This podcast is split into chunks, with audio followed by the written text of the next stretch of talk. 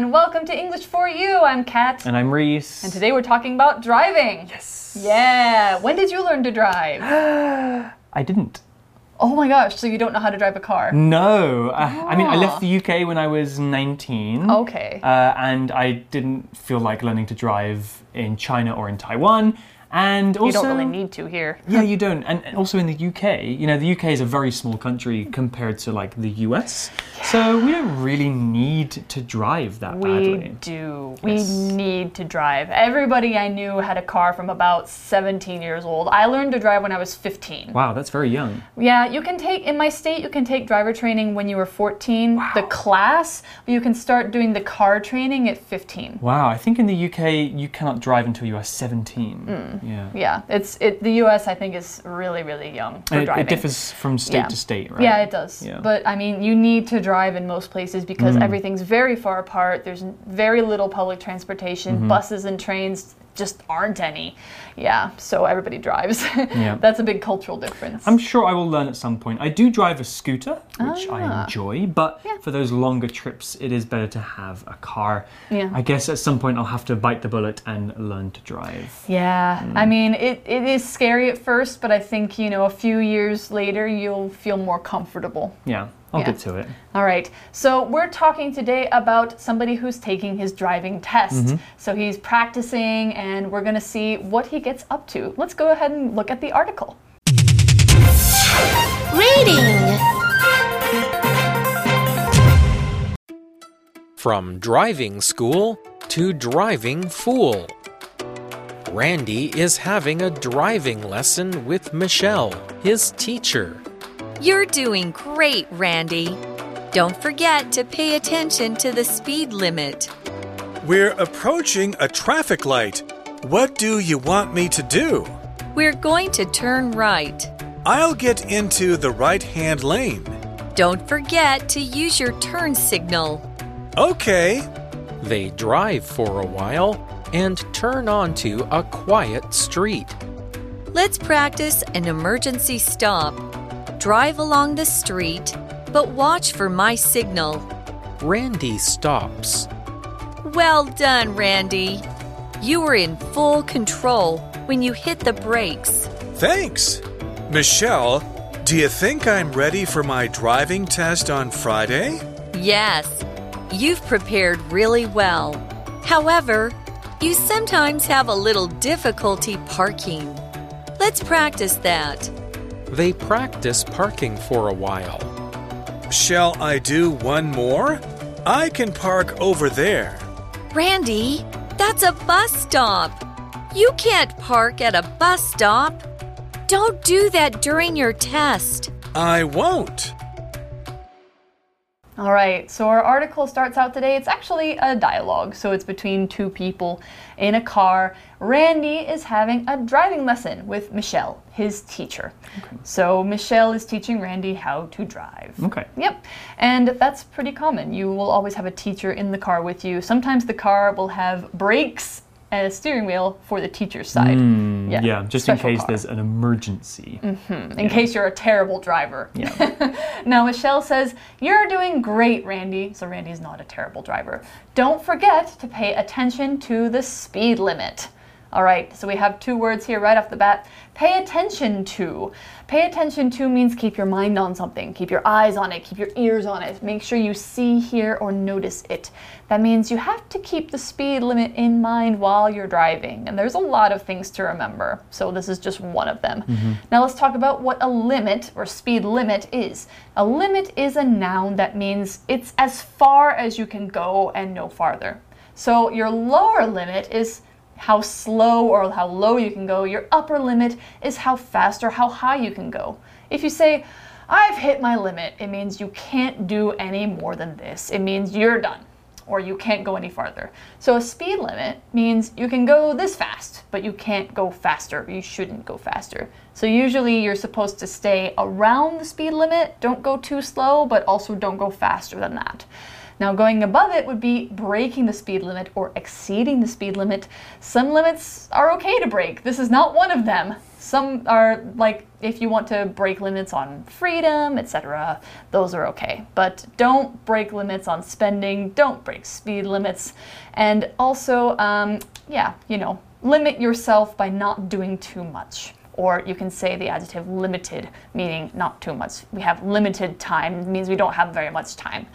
Now, an example sentence for limit. The weight limit, that means how much it can hold, for the elevator is 1,000 kilograms. The weight limit for the elevator is 1,000 kilograms. So that means if it's holding more than that, someone needs to get off before it can move. Right. So these like speed limits and weight limits, they're often in place to keep us safe. Yes. Right? So the weight limit for the elevator, if there are more people, there's a risk that the elevator might break. Yeah. Or the speed limit, if you're going too fast, You could crash. you could crash and, and really hurt somebody. Yeah. Uh, well, the article continues here with Randy, and Randy says, We're approaching a traffic light. What do you want me to do? Okay. What do you do for a traffic light? So then light? moving over to a traffic light, the green, the amber, and the red. Amber. We say yellow. Ooh, we say amber. Okay. Yeah. Uh, but let's talk about this word approach. Okay, so approach is a verb. They're approaching a traffic light. What does it mean to approach something? Uh, well, as you can tell from the sentence, it is used as a verb, although sometimes it can be used as a noun too. So, approach means to get closer or nearer to something. You are moving towards it. We can use approach to talk about getting closer to something physically in terms of distance, or we can use it to talk about time too. If it's, for example, today is December 10th, we could say we are approaching Christmas Day. There are only 15 more days until Christmas, we are approaching Christmas Day. We can use the verb approach in another way too. It can mean to talk to somebody about something you've been meaning to talk to them about. So, for example, I could say, I approached Kat with an idea about our next video. I walked over to her and I talked to her about it because I approached her. So, an example sentence could be The dog barked when the man approached its cage. All right, so they are approaching a traffic light, which means he's going to have to do something either stop, go straight, turn, do something else. Yep. So what does he have to do? Michelle says, We're going to turn right. Okay, to turn right, you don't just turn right, you have to prepare. Yes, we Yeah. do. And so if they are going to turn right, I think we can assume that the traffic light is green. Yeah. Otherwise, he wouldn't be able to turn right. Or sometimes you can turn right on a red light, but you have to stop first. Yes, I Yeah. think in some countries, like in the Like our- US, yeah. but in the UK, if it's a red light, you have to stop regardless. Mm-hmm. well, the article continues with Randy, and he says, I'll get into the right hand lane. And then Michelle says, Don't forget to use your turn signal. Please use your turn signal. Please, please, please. Yeah. Yes. Uh, turn signals are so important, and so many people don't use them. Is it really that hard to forget? You mean easy to? Yeah, I. I mean, Easy to forget. it's. I just think it's a habit. You have to do it. Mm-hmm. yeah. Like, just do it and be nice to people around you so they know which way you're going. Yeah. Do it. I mean, I, I really don't know because I'm not a driver, but on the road I see so many people not using their signals, which is a word that we'll talk about later. Okay. But first, let's talk about lane. So, Randy gets into the right hand lane. So, what is a lane? Well, it's a noun, and a lane is a thin, narrow road or a small part of a big road. So, with big roads like highways, there might be up to four, five, or six different lanes for the cars to drive on. Hmm. If you move from one lane to the other, you should tell the other drivers around you by using your turn signals. Those are those flashing lights at the front and back of your car. Yeah. They make that really annoying noise. Yeah, it's a, it's a needed noise. yeah. Yeah. Um, so an example sentence could be Stay in the right hand lane of the highway. We will be exiting this road soon. Yeah. I think some highways in the US have up to eight lanes. Wow, that's Yeah. so wide. So four for this direction and four for that direction. yeah, and if you're not in the right lane, you better get in the right lane, but Yep. safely. Yeah, was- okay, so Randy's getting in the right hand lane, which means the lane to the right of him. He says, okay, and they do it. And they drive for a while and turn onto a quiet street. Hmm. Sounds nice. Yep. A quiet street is probably a good place to practice driving. Yes. Yeah, there are not so many people and cars around. So the article continues with Michelle, the driving instructor, and she says, Let's practice an emergency stop. Oh. Drive along the street, but watch for my signal. Okay. Okay. An emergency stop is something that people have to practice when they're driving, Yes, right? I'm Yeah. getting ready to give a signal. Oh, okay. Well, let's learn about signal. Okay. Signal. We've already seen this word, haven't we? Uh, we learned about turn signals. Michelle told Randy to use his turn signal, and here she's saying, Watch for my signal. Well, signal is a noun, and a signal is like a sign. Actually, the word sign is hidden inside the word signal. S I G N, sign, with an A L is signal.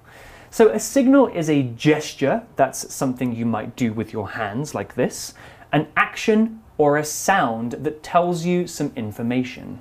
It's important that a signal is understood by the person sending and receiving the information. So, throwing my hands around like this is not a clear signal. Nobody will understand what I mean. But something like a thumbs up is a good signal that most people understand. So when you're driving a car, it's very important to have good, clear signals that everybody understands for everybody's safety. So in this part of the article, Michelle said that Randy should practice his emergency stop when she gives him a signal. That means Michelle will make a noise or some kind of gesture when she wants Randy to practice this skill. So, an example sentence with signal could be The flashing light was a signal that we should not cross the track as a train was approaching. All right, so she gives the signal and Randy stops. He probably has to stop really suddenly because that's what an emergency stop is. So Michelle says, Well done, Randy. You were in full control when you hit the brakes. Oh, so he did a good job. Yeah, he did a good job. Yeah. So he was in full control. Now, control here is this noun that means you're in charge of the situation. You have control. You are in control. You have the power. So if you're in control of your car, or uh, in control of your brakes in this case, the car is doing what you want it to do. It's not sliding, it's not, you know, not stopping. Now, we have the opposite here, which is out of control. That means you have no power. You can't influence what's going to happen. One situation where your car is out of control might be if you're on ice. Your car might slip. It's very scary. They teach you how to deal with it, but even then, there's only so much you can do. Mm-hmm. So, having control is safe, not having control can be dangerous. Or you could also hand control over to somebody else. That means you have to trust them and that you are giving them the power to do something. We can also talk about controlling a verb, people, like this. For example, Jimmy's parents have no control over his behavior, means they can't do anything about him, so he does whatever he wants and they can't or won't stop him. That's not good parenting. Sounds like a naughty, naughty child. Yeah. Yeah. All right. Well, the article continues with Randy, and Randy says, Thanks. Michelle, do you think I'm ready for my driving test on Friday? Ooh, that's a Okay. s- exciting thing coming up. A little Yeah. Bit nervous. Mm-hmm. I'll make Michelle, and Michelle says, "Yes, you've prepared really well. However, you sometimes have a little difficulty parking. Let's practice that. Yeah, parking I think is one of the hardest things to learn. Mm. Yeah, I, I, again, I don't drive, but I've heard from friends that drive that parking, particularly reverse and parallel parking, Oh, are really difficult to get right. Yeah, although weirdly enough, when I was learning to drive, parallel parking was one of the things I did best. I was actually really bad at driving, but parking was okay. Why? I don't know. It was mm-hmm. weird. But anyway, we're going to learn what parking means. Let's go ahead and take a look at that. Now, when you hear the word park, you might think of a nature park. That's not what we're talking about here. Here we're using park as a verb to talk about parking your car. This means putting your car in a place to stop it and turn it off, usually on the side of a road or inside a garage. Now, the big P signs that you see on the road sometimes mean that you can park your cars or scooters near there or inside. We park in parking lots, also called car parks in the UK, or we call them, or we park in parking garages. Now, they have smaller parts called parking spaces where you see the two lines and you're supposed to put your car in between the lines. That's the parking space. In another way, we can say, you know, we can use park to talk about people's bodies. We can say, park yourself here to tell someone to stop and sit down and not move. That's almost the same thing as parking a car. Now, example sentence here it's hard to park in the middle of this city because there are too few spaces and too many cars. Hmm. Well, the article continues here and it says they practice parking for a while. And then Randy says, Shall I do one more? I can park over there. Oh, okay. But I think he's a little incorrect because Yes. Michelle says, Randy, that's a bus stop. You can't park at a bus stop. yep. Yeah, those Uh, those big boxes on the street. mm-hmm. I often see people trying to park there. It's really not a good idea. Yep. I mean, even if you're a taxi and just picking someone up or dropping someone off, you really shouldn't stop there because that's where the bus is coming. Yeah. And the bus is bigger than you. Yeah, in a fight between your little car and a big bus, you will lose. Yes, yes. Um, so please do not park in bus stops. Yeah. Uh, well, the article continues and it says, don't do that during your test. So Right. Michelle is telling Randy not to park in a bus stop. Yeah. Uh, and then Randy replies with, I won't. Okay. I won't, teacher. I will remember the bus stops are not Yeah. parking spaces. Will he? I don't know. I mean, there, it's really easy to forget things during your driving test. Like, I would forget to park behind the line of a stop sign and I would go forward a little bit. I lost points for that. But I still passed. Yeah. Yeah. Um, one thing I had to learn when I came to Taiwan was the whole bike box thing. Oh, you mean the hook turning? Yeah, it's very unique to Taiwan, I think. I've not seen it Um, anywhere else. Yeah, there's a few other places in the world, but I think Taiwan is, you know, Taiwan has the most scooters besides like Vietnam. So it's very common here. Yeah, Yeah. it's very strange. Well, that's all for today's article. I think we'll be picking back up tomorrow with Randy and Michelle. Yeah, or Uh, just Randy himself, because I think he's taking his, he's already taken his test from tomorrow. Right. Yeah. Um, so let's go over to our For You chat question of the day.